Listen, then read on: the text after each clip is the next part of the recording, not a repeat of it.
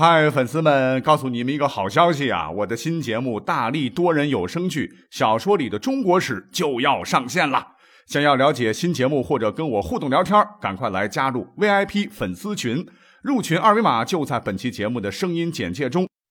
你也可以添加我的小号，拼音大历史加六零六 D A L I S H I 六零六，然后拉您入群，我在那儿等你。管他正史野史。这里只有大历史，大力讲的历史正在播出。大家好啊！上期呢有听友点播了自个儿心中可能存在误解的一些个历史人物了哈。篇幅关系呢，像窦宪啦、李鸿章啦，听友点播的我还没有来得及讲啊。之后呢再找时间来补齐。呃，说实话呢，听友们提出的这些人物都有典型的这样一个代表性啊。可是呢，咱们节目之前都大大小小都做过了哈。所以本期节目呢，我还是想讲一讲哈，我心目当中特别想讲到的那些个被误解的历史人物啊，也是对上期、上上期的这个内容啊做一个有益的补充。先讲谁呢？比如说啊，我特别特别小时候讨厌的一位唐朝初年的名将啊，这位历史人物叫苏定方。哎，小时候那时候特别火，还有评书啊，什么《新唐传》了，《大隋唐》啊，老师们都讲的挺好啊。啊，包括一些连续剧，呃，里边苏定方呢就是个最大的反角啊。他先后在窦建德、刘黑闼手下为将，与瓦岗寨的英雄们为敌，暗箭射死了北平王罗毅，又设计害死了隋唐第七条好汉罗毅之子，啊，号称冷面寒枪的俏罗成。后来哈，这个大坏蛋竟然摆脱了人民公正的审判，率队伍降唐了。那唐王是个好人呐，说你投降就投降吧，好好干吧，啊，怎样他依然是死心不改啊，一副奸臣模样，最后是恶有恶报啊，死在罗成之子罗通之手。故事到这儿呢还没完，他的孙子啊叫苏宝同啊，也是个坏怂，成为了西凉国的大元帅，起兵犯唐，意为家族报仇啊，从而引发了我们都熟知的薛丁山征妻等等的故事。小的时候都觉得这是真的了哈。可是长大之后呢，你慢慢接触历史，才知道哦，评书演义里边和真实的那个苏定方存在的差距还是很大的哈。那么历史上这位被誉为战神的苏定方，他到底是个怎样的人物呢？查了查，苏定方呢，他出生在今天的河北武义县。早期呢，确实跟小时候评书里说的一样啊，跟窦建德、刘黑闼领导的义军混在一起，直到唐太宗李世民登基之后，才投奔大唐。可是呢，他一直是忠心耿耿啊。在贞观三年（公元629年），随李靖北伐东突厥，在具有决定意义的夜袭阴山一战中啊，苏定方率两百骑兵趁夜突击，攻破了竭力可汗的大营，为消灭东突厥立下大功啊，更为唐朝灭东突厥打下了基础。所以说，战神这个帽子不是谁都能戴的。在唐高宗永徽六年（公元655年）。苏定方跟随程咬金又征伐西突厥，他再次发挥了先锋作用！亲率五百精骑突破突厥的帅营，一战吹响了西突厥灭亡的序幕啊！在显庆二年（公元657年），苏定方深受当时唐高宗的赏识，多次被委以重任。他征西突厥，平葱岭，以百计伐高句丽，前后灭三国，皆生擒其主啊！史无前例地将当时唐朝的版图向西开拓至中亚咸海，国境直达波斯，向东呢延伸至朝鲜半岛南部，成为中国历史上为国家开疆拓土、攻击距离最远的一位汉族将领。那这是说的他的武功方面。那么在人品方面呢？苏定方不仅是英勇盖世，且为人正直啊。在灭亡西突厥之后呢？苏定方让诸部各归其所，通道路，治游役，养害谷，问疾苦，化疆场，复生业，就是凡是唐军之前劫掠的财富，皆悉还之啊，非常的仁义啊，所以被俘虏的这些个部众啊，都是心悦臣服。那当时呢，敌方还有一位大官投降时啊，苏定方答应饶他性命，为信守诺言呢。他曾顿首祈求唐高宗免其死罪，以保其信义。更难得的是呢，苏定方在人生最后的时光啊，依然是被委以重任，以七十多岁的高龄替国保卫边疆啊，镇守在吐谷浑战场的最前线。各位请看，人品这么好啊，统帅力这么强哈，武功这么卓越，跟领导关系也好，老百姓也特别喜欢他，即使被他打败的敌人都特别的尊敬他，就是这么一个难得的人才。小说为什么要黑他呢？还有一点跟小说说的不一样的，就是苏定方啊，在历史上是在乾封二年（公元六百六十一年）去世，享年七十六岁。他可不是小说里边说的那样，是被仇人之子杀死啊！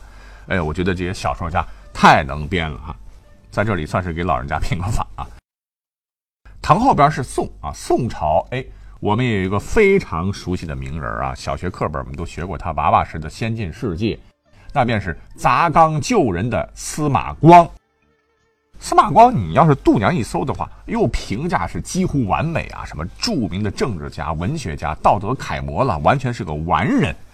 尤其是他编纂了中国历史上第一部编年体的通史，叫《资治通鉴》，既能让当时的国君呢明白治国理政之道啊，也让咱们喜欢历史的朋友们哈多了很多能讲的故事素材。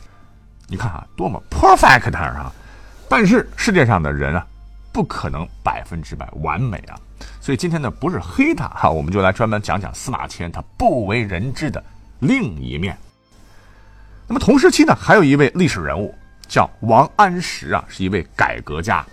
他本来司马迁和他是好朋友的，后来因为王安石变法了嘛，王安石变法受到了神宗的大力支持，结果神宗一归西，王安石的靠山就没了。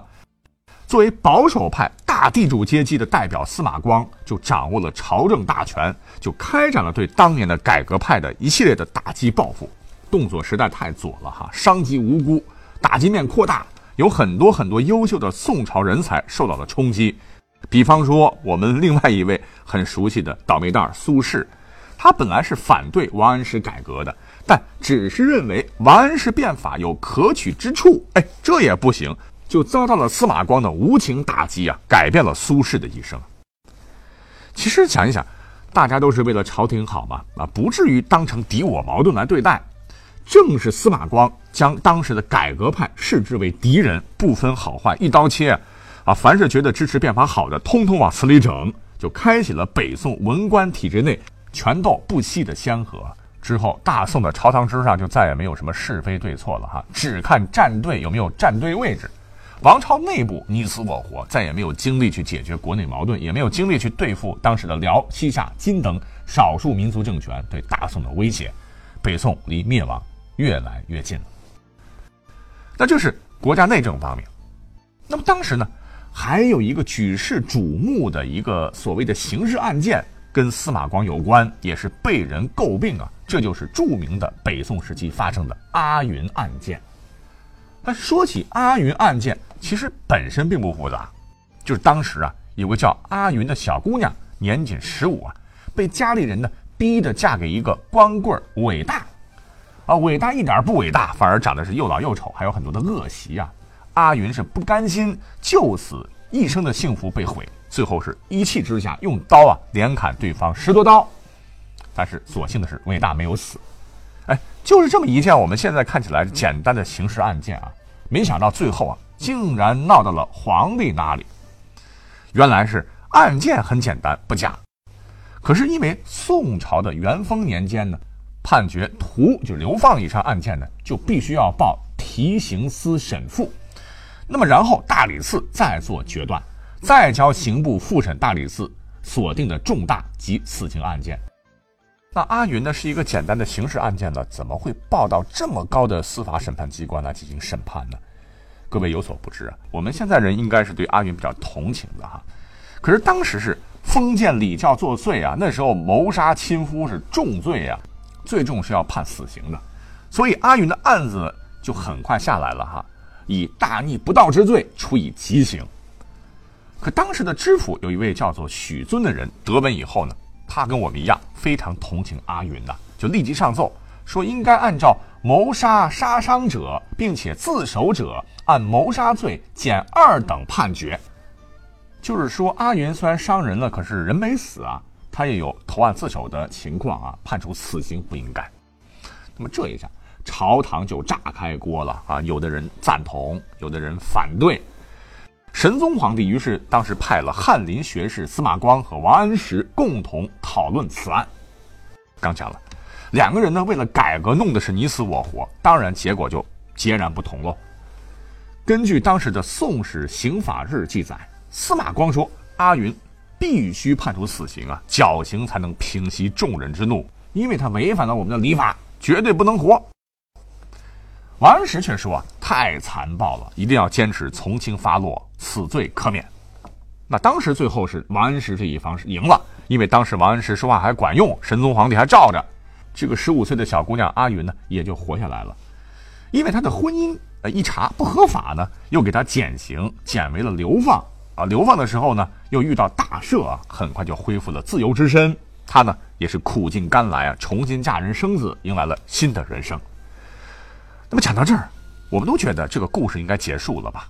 但谁曾想到，十六年之后，王安石倒台了，神宗死了，司马迁当上宰相了，光为相，复审前议改焉，他又把阿云给抓起来了。但是最终阿云死没死呢？啊，正史当中没有介绍，但野史说阿云最终还是被处决了。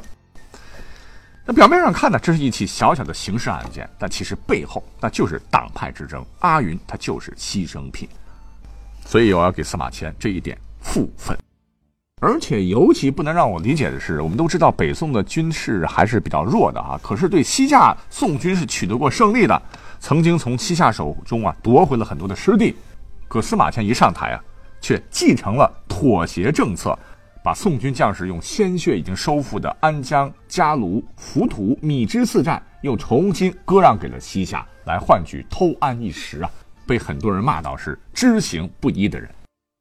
但司马光他也有言行唯一的时候啊，那就是坚决的全盘否定王安石变法，始终如一，不曾改过。其实啊，朝中很多大臣看到了变法还是有好处的。司马光啊，不管就大肆重用听他话的一些奸佞之徒去打击人家，特别是他重用了以蔡京为代表的一大批奸臣，后头呢还竟然支持高太后执政，也开启了大宋王朝后宫干涉朝政的先河。讲到这儿，司马光就先扒拉到这儿啊。那么历史自有公断啊，各位去评价。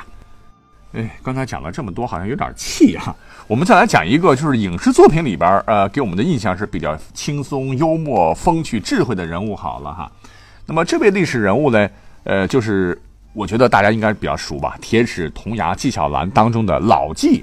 你别看我们都讲过他，但是都讲了他的这些好玩搞笑的事情。剧里边呢，他是机智勇敢、足智多谋啊，把大贪官和珅玩的是团团转，也演绎出了很多爆笑的精彩的传奇故事。可是，在真实的历史上，纪晓岚跟张国立演的那位蛮英俊潇洒的纪晓岚，他是一样的吗？当然一样，是不可能的。根据史料记载，纪晓岚他这个旷世怪咖呀，这个身材是又粗又壮，面目黝黑，十分的丑陋。啊，其实这也无所谓了啊，心灵美才是真的美啊。关键是他的这个癖好十分的与众不同啊！比方说，他平生特别特别爱吃肉，从来不吃米饭等主食，平生不谷食面或偶尔食之，米则未曾上口也。饮食至猪肉十盘，熬茶一会儿。哎，这就和我们电视剧《铁齿铜牙纪晓岚》当中的片尾曲“什么铁齿铜牙两片嘴，吃的是下锅的米”，那完全就不是一个物种啊！呃，最奇葩的是呢。他还特别喜欢床尾之事啊！讲到这儿，小朋友必须要回避了啊！这个一天要六次啊，这个上朝前一次，上朝后一次，午饭前一次，午饭后一次，午休前一次，晚饭前一次，睡前一次，非常有规律啊！那随性的就不计其数了啊！其实呢，纪晓岚哪里有张国立演的那个纪晓岚那么老实啊？他一生是一妻六妾啊，那露水红颜就更多了去了哈！而且在真实的历史上。他每写文章呢，都需要灵感嘛，就要先和女人来云雨一番。当年呢，来修编《四库全书》时啊，乾隆皇帝很体恤他，还专门给他安排了两个宫女服侍他，好让他安心搞创作。那最后一点啊，历史上的这个纪晓岚也绝对不是连续剧里面演的那样富有正义感，是嫉恶如仇啊。相反，在乾隆三十二年的时候，他有个亲戚是大贪污犯呢，竟然是通风报信呢，结果被逮住了，还被发配到边疆是劳动改造。